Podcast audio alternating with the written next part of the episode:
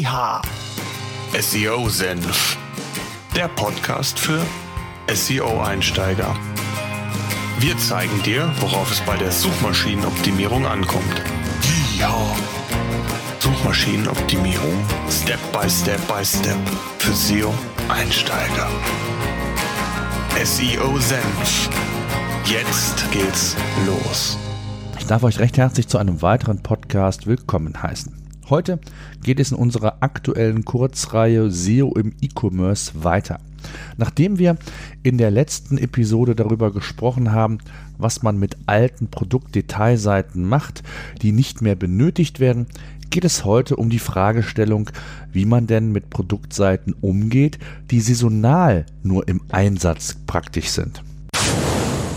Bevor es mit dem Hauptthema losgeht, möchte ich euch meinen heutigen Podcast-Partner vorstellen. Ihr wisst, ich liebe das Thema Effizienz und Produktivität am Arbeitsplatz und im Unternehmen selbst. Ihr kennt das sicherlich euer Geschäftskonto füllt sich, die Auftragslage ist gut.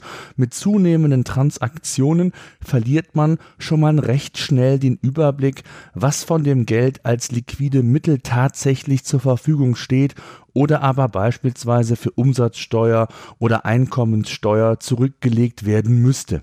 Das Geschäftskonto von Contest nimmt euch genau diese Arbeit ab und bietet euch eine Realtime-Übersicht über die verfügbaren liquiden Mittel. Das heißt konkret, ihr könnt eure Transaktionen kategorisieren und habt so stets den richtigen Blick auf eure Finanzen. Das Tolle ist, das Konto ist kostenlos und die Kontoeröffnung dauert nur 10 Minuten. Zusätzlich können zwei Kreditkarten genutzt werden, eine virtuelle, die kostenfrei und sofort nach der Kontoeröffnung nutzbar ist und eine physische Mastercard, die 29 Euro im Jahr kostet.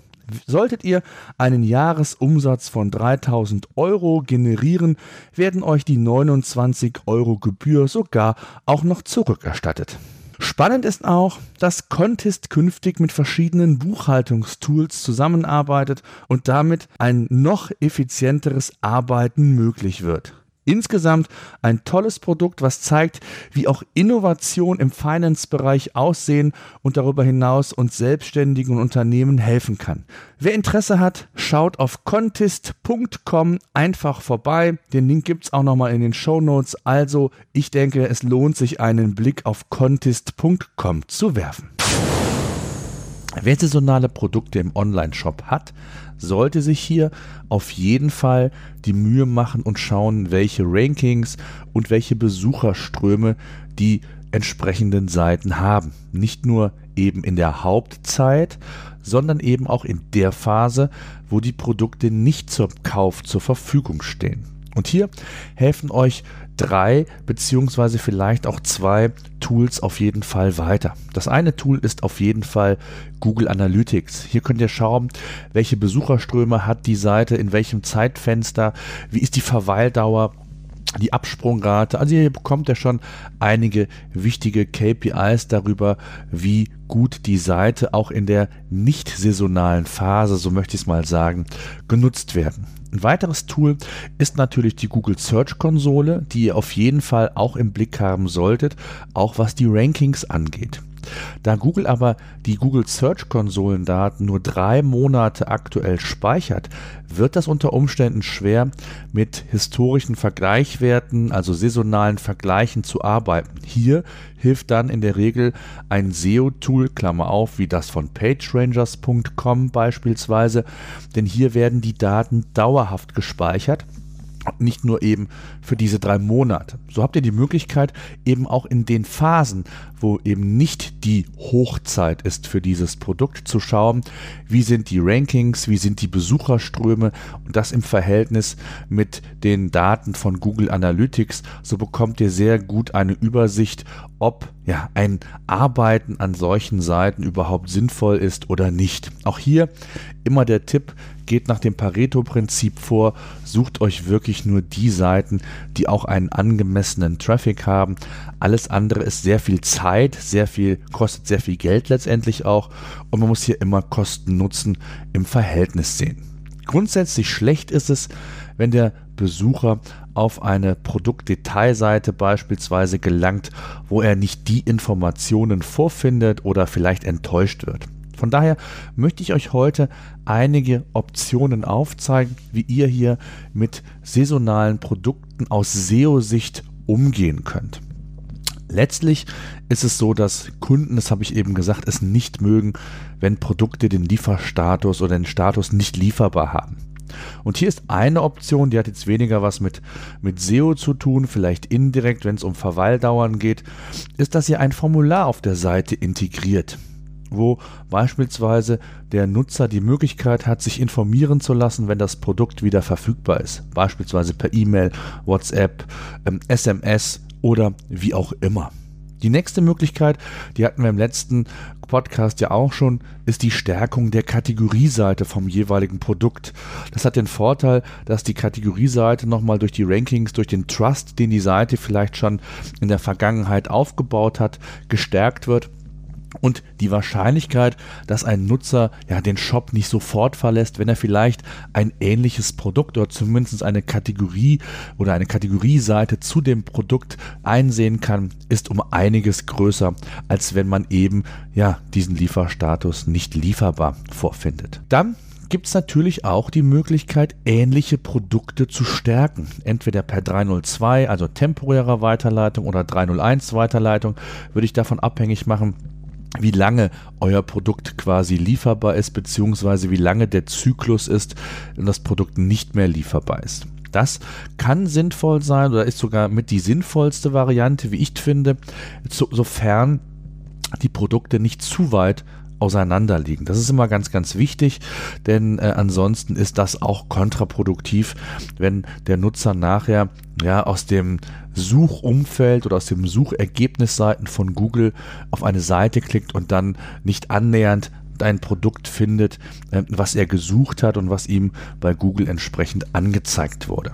Wenn ihr ähm, saisonale Produkte in eurem Shop habt, kann aber auch eine Überlegung sein, die Produkt-URL einfach nicht mit zu vielen Details anzureichern, sondern vielleicht allgemeiner zu halten. Also ein ganz plattes Beispiel. Ihr habt einen Shop äh, mustermann.de slash iPhone 6 64 GB weiß. Wenn ihr wisst, dass dieses Produkt ist ein relativ schlechtes Beispiel, mir fällt aber spontan kein anderes ein, vielleicht nur saisonal verfügbar ist ähm, und ihr aber ein ähnliches Produkt habt, was vielleicht in der Zeit, wo das andere Produkt nicht erreichbar ist oder vielleicht sogar das ganze Jahr über erreichbar ist, dann habt ihr die Möglichkeit natürlich zum einen es weiterzuleiten oder aber einfach eine Produktseite zu wählen mit einer anderen Variation.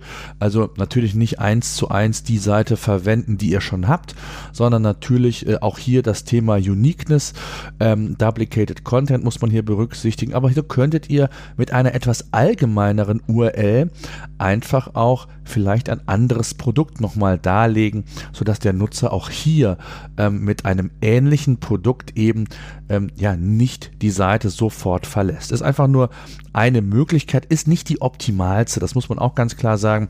Es geht immer mehr in Details, es geht immer mehr in Richtung Relevanz und je relevanter der Sucheintrag auch letztendlich mit der URL, mit den Inhalten ist, desto besser. Aber es ist wie gesagt eine Option, die ich euch zumindest aufzeigen möchte. Wichtig in dem Zusammenhang ist, dass man einfach seine Zahlen im Griff hat und schauen kann, für welche Produkte es sich überhaupt lohnt, ähm, entsprechend Arbeit in diesen Bereich zu investieren. Und auch hier nochmal der Tipp, ich kann es nicht oft genug sagen, geht hier nach dem Pareto-Prinzip vor, wirklich nur die wichtigsten Seiten entsprechend anzufassen, zu bearbeiten und dann habt ihr die Möglichkeit, verschiedene Service-Aspekte, verschiedene SEO-technische Aspekte ähm, entsprechend einfließen zu lassen und umzusetzen. Und auch das kann man theoretisch sogar mal AB testen, ne? zu schauen, was bringt mir zum Beispiel die Stärkung der Kategorieseite von der Sichtbarkeit? Was bringt mir eine Weiterleitung auf ein ähnliches Produkt?